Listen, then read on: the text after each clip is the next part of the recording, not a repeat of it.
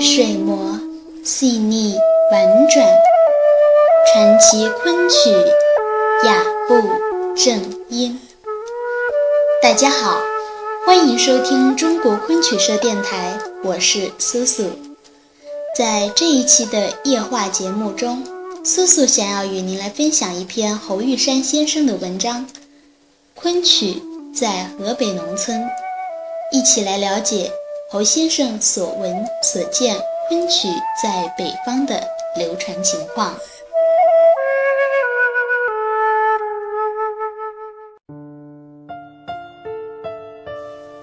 相信许多朋友们对侯玉山先生并不陌生。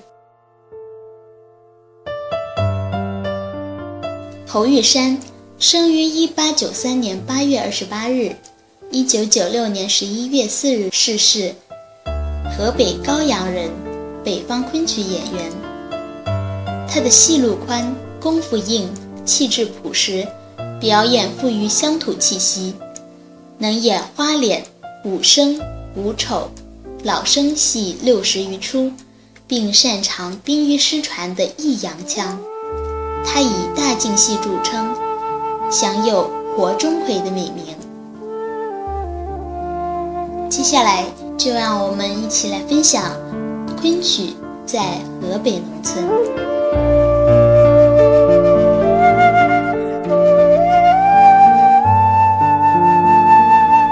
从光绪到宣统年间，甚至到了民国初年，昆曲在直隶省的安州及安清县、晋州及晋县、齐州及安国县。和保安州及涿鹿县等一带地区就曾十分流行，这一点恐怕不大为人尽知。特别是京东、京南农村中，昆曲的群众基础尤其深厚。尽管由于清代士大夫阶层对它的占有和影响，人为的把它积作雅部，使之日渐冲淡了原有的民间色彩，出现了曲高和寡的衰落之势。而农民对他却依旧钟爱，而且家传户唱，十分普及。这究竟是什么原因呢？历来的研究家们见仁见智，其说不一。无论怎么说，这事实终归是客观存在的。在城市，由于曲高和寡而上座寥寥的昆曲，却能在文化程度不高的农民中流传不辍。这的确是一个值得专家们深入探讨的问题，而他当时在农村的普及和流传广度，他受农民群众珍爱与欢迎的深度，今天说起来几乎是令人难于置信的。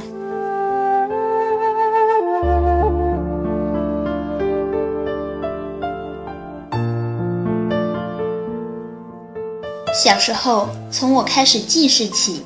各式各样的昆弋腔戏班和各式各样的民间昆腔弋腔子弟会，便星罗棋布于冀中广大农村。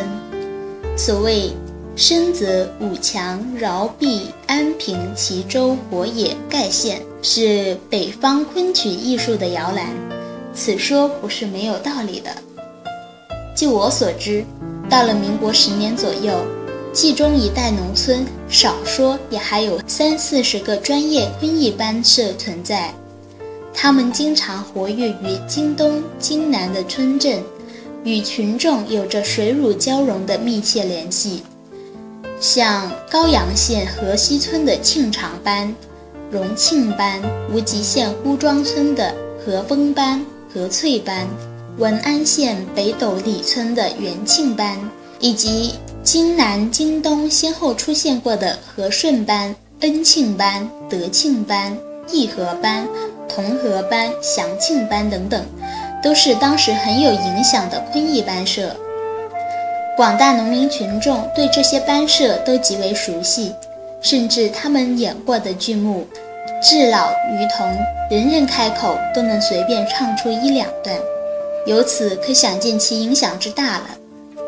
拿我们高阳县河西村来说，这是个只有三四百户人家的自然村，在冀中一带算不上是最大的庄子，群众生活水平也并不高，但一年到头却不少唱戏，有时十二个月竟能唱十四五台大戏。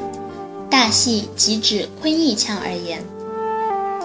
我从小就看到村里人逢年过节、婚丧嫁娶、求神问卜、邻里解和、上梁立柱、生儿育女，乃至庆丰收、还夙愿、过寿辰、迎亲友、闹满月等等，动不动就约个戏班子来村里唱几天。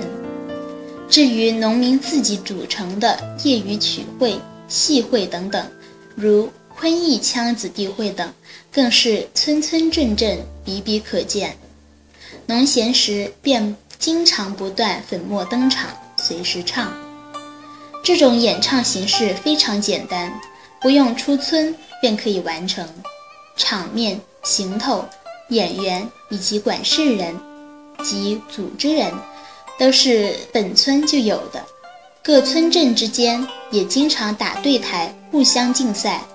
这对促进和提高业余演员的演出水平也大有好处，对普及昆曲艺术更是大有裨益。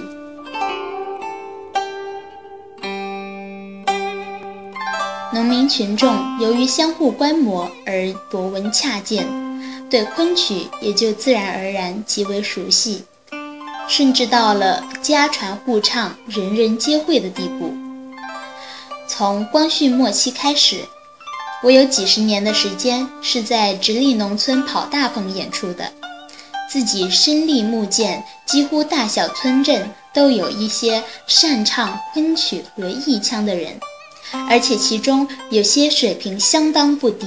我们戏班赶上阴天下雨时，农村的露天戏场无法唱，经常被农民邀到家里去吃茶聊天，作间品曲顾韵。往往是宾主互点互见，交替轮唱，他们中间互取周郎屡见不乏。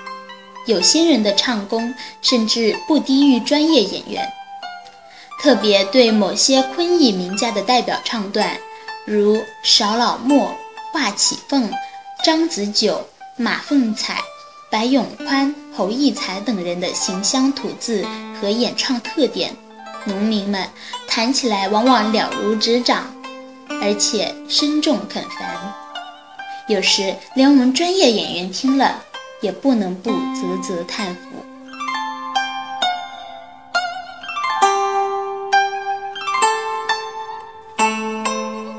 我们转移台口时，在路上经常会看到农民下地干活，边走边唱。唱的曲子无一不是昆弋腔，孩子们地边打草，小嘴一嘬，吹出的口哨也都是昆曲曲牌或弋腔曲调。妇女们炕头纺线，手摇纺车，边哼小曲儿，哼的也多是昆弋味道。民国十二年，我在京南农村演出，还见有的小学校教书先生。给学生讲的课文是《牡丹亭》的台词，唱的歌曲是《皂罗袍曲牌》。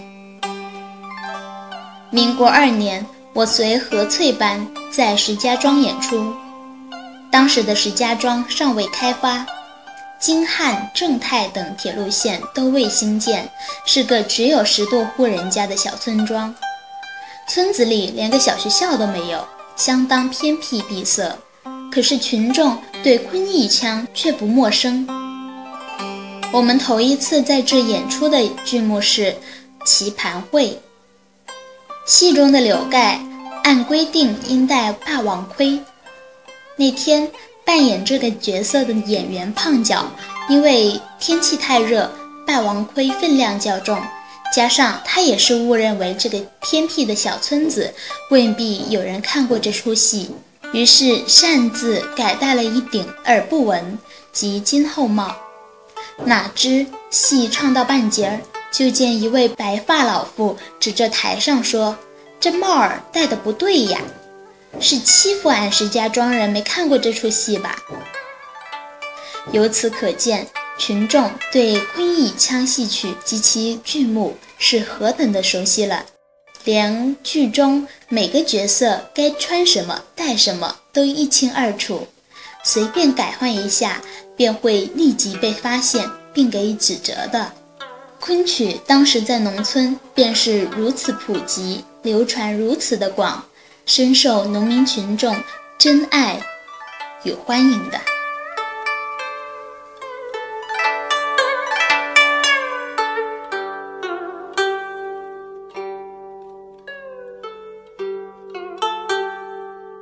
如果您还对侯玉山老先生的其他文章感兴趣，可以上网搜索阅读他的作品《幽梦衣冠八十年》。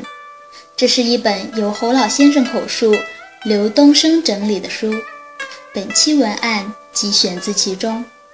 更多精彩内容，请关注中国昆曲社微信公众账号。输入“昆曲社”的全拼，就可以订阅有声有色、赏心悦目的大雅昆曲微刊了。感谢您的聆听，我们下期再见。